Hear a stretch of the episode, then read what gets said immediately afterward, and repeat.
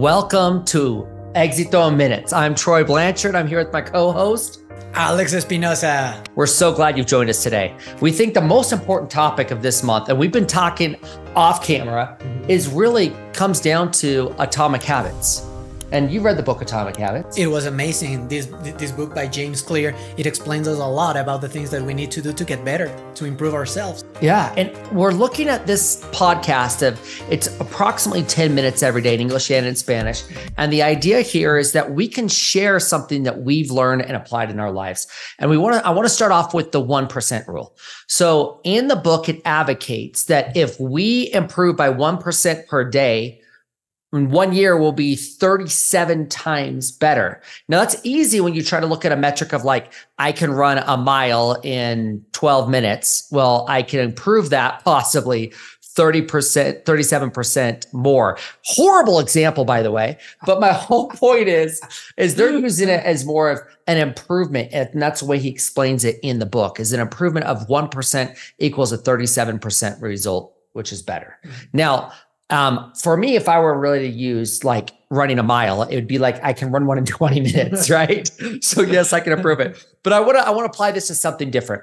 Since we are an English Spanish podcast, think of Duolingo.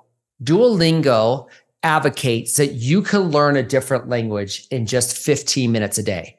Now, 1% of our day represents how many minutes, Alex? 14 minutes. Yeah. So think about that. Let's just round up to 15. Yeah. So in 15 minutes, that's 1% of your day. That's it. 1% of your day. If you spend 15 minutes on Duolingo, they're saying that you're going to be able to acquire a new language. And I've got to tell you, it's true.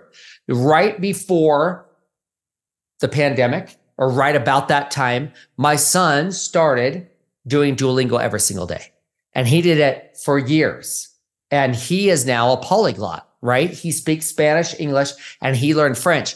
And after like two years of doing Duolingo, we came here to Ecuador and we ran into some tourists and he was just chatting with them in French. And I was blown away. So this 1% rule applies to what we're trying to achieve too is improving English and Spanish for our listeners so they can listen to this podcast in both. So that was one of the one that was one of the quotes that I loved. And, and, you know what? Something that I think that is very important for this part is like when you think about just the one percent, it's not a big number because it's like when you think about a hundred percent and pursuing. Uh, a big thing is like no probably i won't be able to climb that mountain because it's so high. Yes. But what if you just go and climb a little part of it? Now well that's easy. That's something that i can do that's something that I will step for. So start thinking about doing your big goal because the idea is not changing your mind.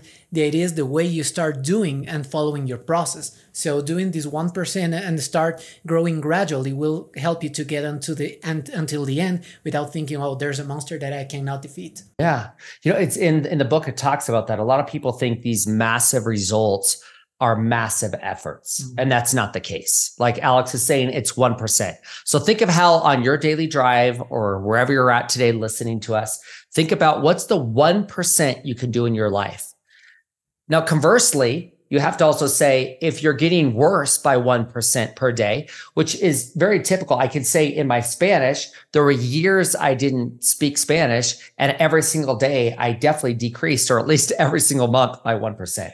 So it has the inverse effect. And you know, yeah, yeah. The, the first time I listened to this, it was like, no, there's no, there's no way you can go back. And but it's that is so true. When you stop doing something, and it's the same thing with me in English. It's like when you guys, let's say you go out for a while and you're with your family and stuff like that, and we, all of us, stop talking in English. Yeah. Then when you come back, we're like.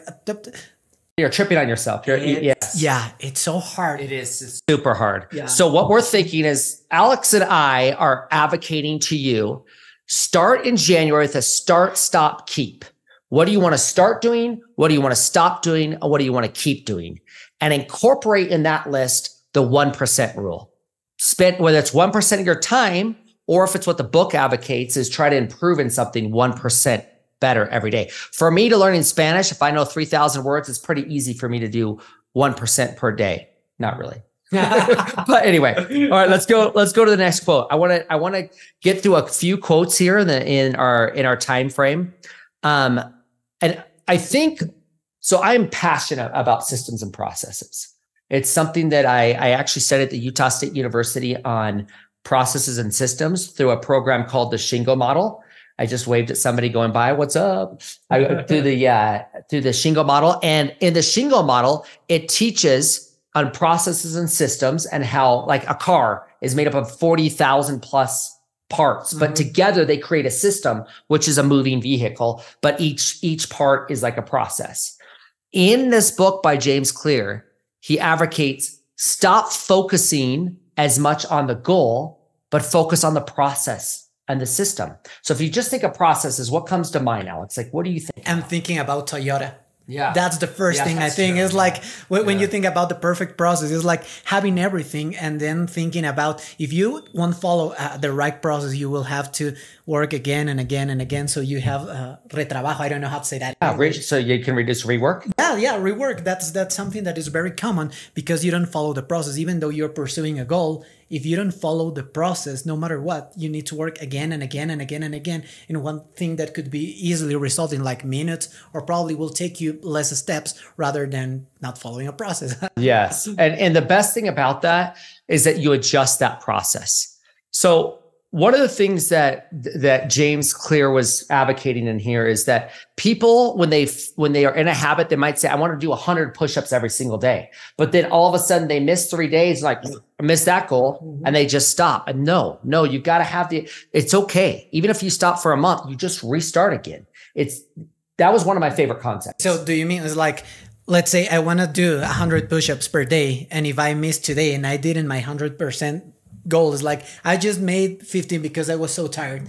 That means I failed my goal? No. What it means is that you're still contributing to your goal of trying to achieve 100 per day. Oh, and so what I loved about it, it was he's saying even if you have a goal of working out every single day and you are too busy and you're at the end of the day, he's like just do one push up, right? Like do one small thing that reflects back to the actual overall goal. But what's different is if I say I want to do 100 push-ups every day, or if you say, I want to do push ups every day, averaging about 100 a day, that's a goal that's more achievable because you could be in the airport and be like, dude, I, I can still kick out as many as I can. I want to go back before I, before I lose processes within, within, within inside of atomic habits. So what you want to do is you want to focus on the becoming aspect of the goal. I want to become fit. So therefore, I'm doing push-ups every day, mm-hmm. right? So think of what your overall goal is. Keep it macro. Don't get too finite unless you, that really helps you.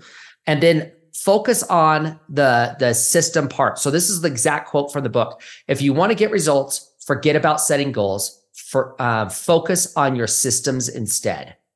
And so I love that quote. All right, let's go on to one more quote. Unless you have something. What do you? No, no, I, I love that part because it's like what happens when you are so focused on goals instead of the process and for some reason you fail it's like you're gonna be feel so sad you're gonna feel you know what it's like i'm a horrible person because i'm not able to achieve my goal and it's not about that because it's different when you think about the process it's like okay i'm the best person because i know that i can follow a process and that i'm improving even though i didn't get to the result actually there's a story about like let, us think about uh, sports and stuff like that. You will see a lot of people, a lot of teams that didn't get or don't or they don't get the results they want, but that doesn't mean they are not putting all their effort on their goal or trying to get that goal. So it's like that is so true. Think about the process. Everything is about the process, not the goal. Yes, and the most important thing about a process is we believe in continuous improvement. That's why you're listening to this podcast, right? Kaizen. What can you do? Uh, yeah, through Kaizens, you could do through Kaizen. Continuous improvement comes back down to the simple of you create the process, you set the process forward, and give yourself the freedom, the liberty of adjusting the process. Your process might be, I do this every morning, but if it doesn't work for you, then change the process to every afternoon. Adjust your processes. Don't abandon your goals. Yeah. And try to, to do it easy. It's like find a way to have metrics that will help help you to keep your process in the right way. It's like if you're trying to set a process, the best thing to do is measure everything you do. Yes. It's like if you don't measure, you you will never know if you're growing or not. But don't try to, to make it too hard. It's like sometimes, okay, I will create a process to brush my teeth and I will create a process to, to tie my shoe. No, no, no, no. Never do that. Yeah. Always the macro, as Troy said.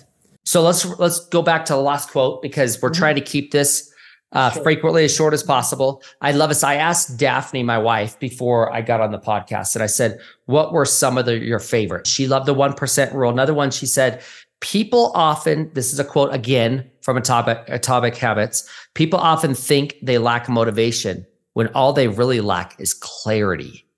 So think of that. Lots of lots of times, if you have more clarity, you're more motivated to accomplish what's in front of you you know, whatever, whatever that goal might be. So seek after clarity. We want to we want to keep things as simple as possible daily as you listen to this with major takeaways. So today's major takeaways is keep things simple, look at the macro, create your process, and think of the 1% rule. 1% of your day, it's two ways you can look at it. 1% of your day is only 14 minutes, as Alex said, and you can be improving, even acquiring new language over years, or look at a 1% improvement in some aspect of your life could result in 30 times 37% better depending on what you're you're you're using you know what? Something that I would do, let's say if I'm a part of a, of a managing group and I have people that need to improve themselves, is I will take 15 minutes, like 1% rule to help them to improve themselves. It's something that will help you. It's like oh, yeah. you can think about yourself, you can think about your team, you can think about your office, you can think about everything. If you take 15 minutes to improve yourself, but also improve others, it will create a massive impact, not just on your life, but in other lives, uh, in other jobs. And it's like, it's going to be really, really important for you to think about others as well. And we will give you more best practices on our next podcast that comes more about from James Clear about atomic habits. So we appreciate you joining us for today. If you want to hear us in Spanish, we'll be doing that next, or maybe you just heard us in Spanish and English is second. However, it rolls out in the podcast. Thanks for joining us. See ya.